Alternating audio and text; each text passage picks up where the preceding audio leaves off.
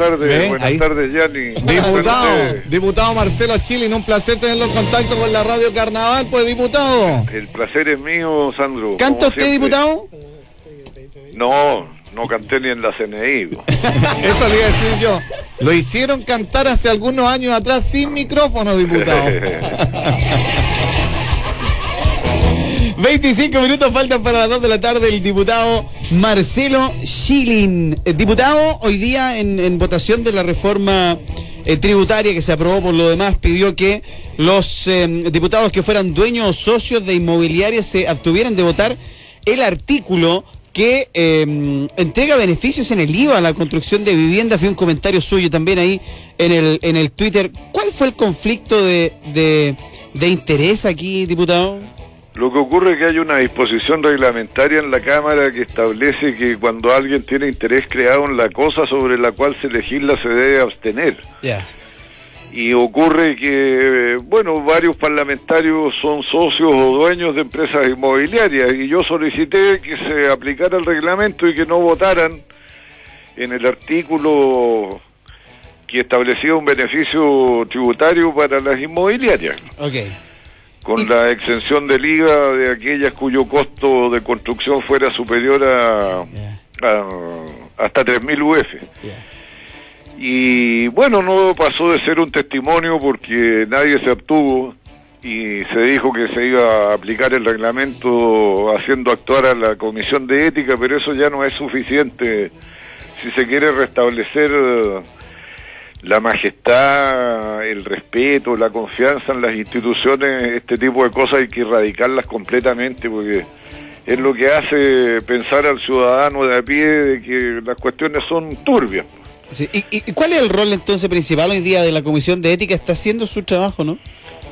Sí, lo hace, pero bueno, con las limitaciones que le establece el propio reglamento, que basta con que las personas comparezcan y a veces se les da una amonestación verbal, una amonestación escrita o alguna sanción pecuniaria, pero que no son suficientes disuasivos para hacer que estas normas que son importantes efectivamente operen.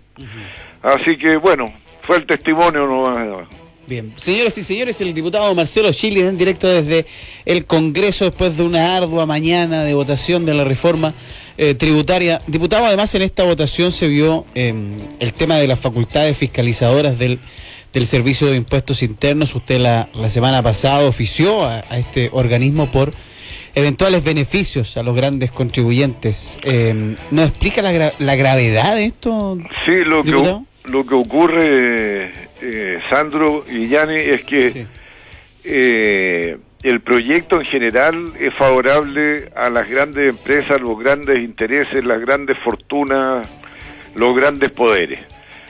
Desde luego la reintegración que se aprobó con mi voto en contra y de muchos otros más también en contra, le devuelve a los sectores más acomodados del país 833 millones de dólares según está establecido en el informe financiero preparado por el propio gobierno. Y eso a nosotros no nos parece razonable cuando, por ejemplo, vemos cosas como que no hay plata para arreglar los baños del Instituto Nacional, que falta plata para las pensiones, que falta plata para la salud pública, que falta plata para hacer más viviendas sociales.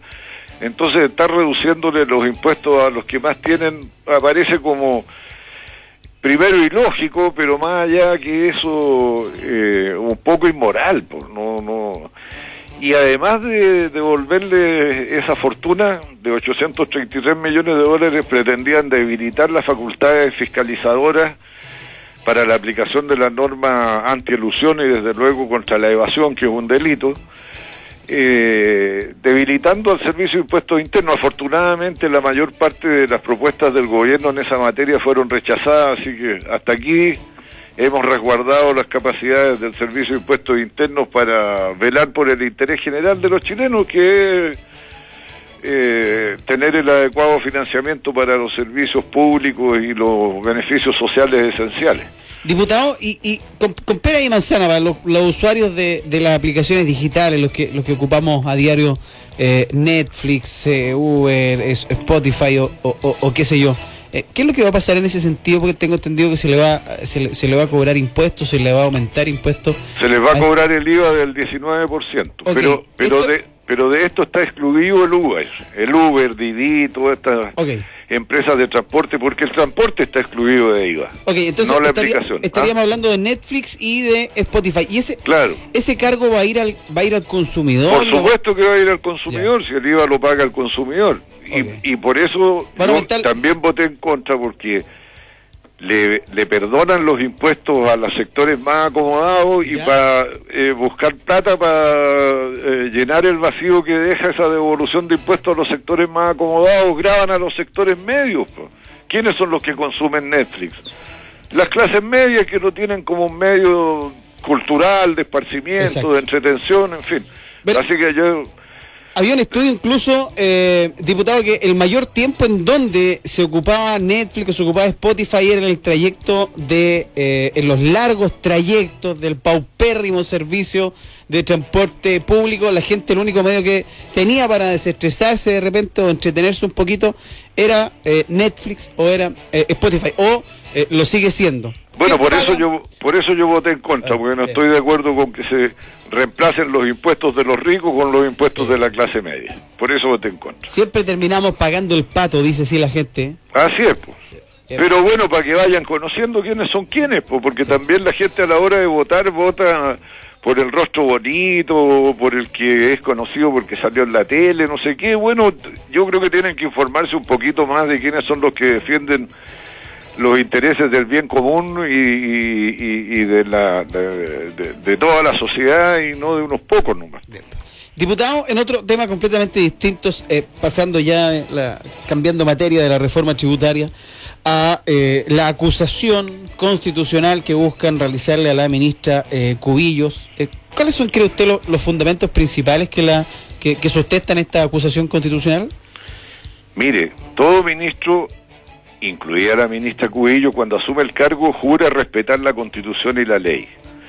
Hoy día la ley establece que el sistema de admisión escolar terminó con la selección, con la exclusión, con la segregación y se reemplazó por un sistema inclusivo, integrador que se hace de manera aleatoria a través de un algoritmo donde se incorporan los datos de las familias y de, los jóvenes que buscan establecimiento escolar y con eesos datos le dice este es el lugar que usted está pidiendo y ha sido aceptado o en este ya los cupos están llenos, hay estas otras alternativas.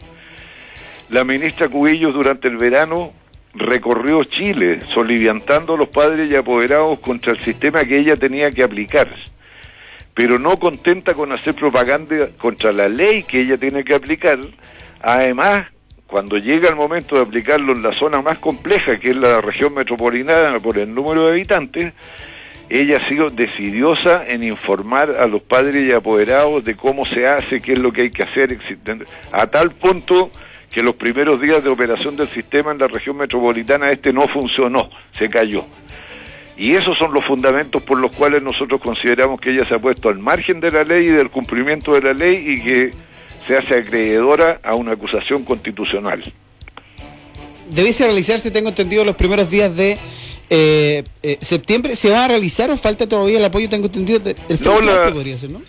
No, no, no, los fundamentos ya están eh, escritos, han sido socializados con el resto de los grupos políticos que están en el fondo de acuerdo con eh, que hay que llamarle la atención a la ministra y la presentación formal, o sea, el ingreso allá al trámite de la Cámara de Diputados va a ser los primeros días de, septiembre. Okay. 3 horas 43 minutos, el diputado Marcelo Chile. Nos llega una noticia, diputado, eh, desde Valparaíso, para contarle también, sobre todo a nuestros queridos amigos conductores, tránsito suspendido en Cochrane, desde Sotomayor por riesgo de caída de cornisa desde un edificio del juzgado eh, civiles. A propósito, además, eh, diputado del, derrumbe de Valparaíso, usted como representante del distrito número 6, Quilpue, y Alemana, la provincia de, ¿cierto? de Marga Marga, de los Andes eh, y tantas otras, ¿no? Desde del interior. ¿Existen antecedentes sobre otras zonas de riesgo en el resto de la región, diputado?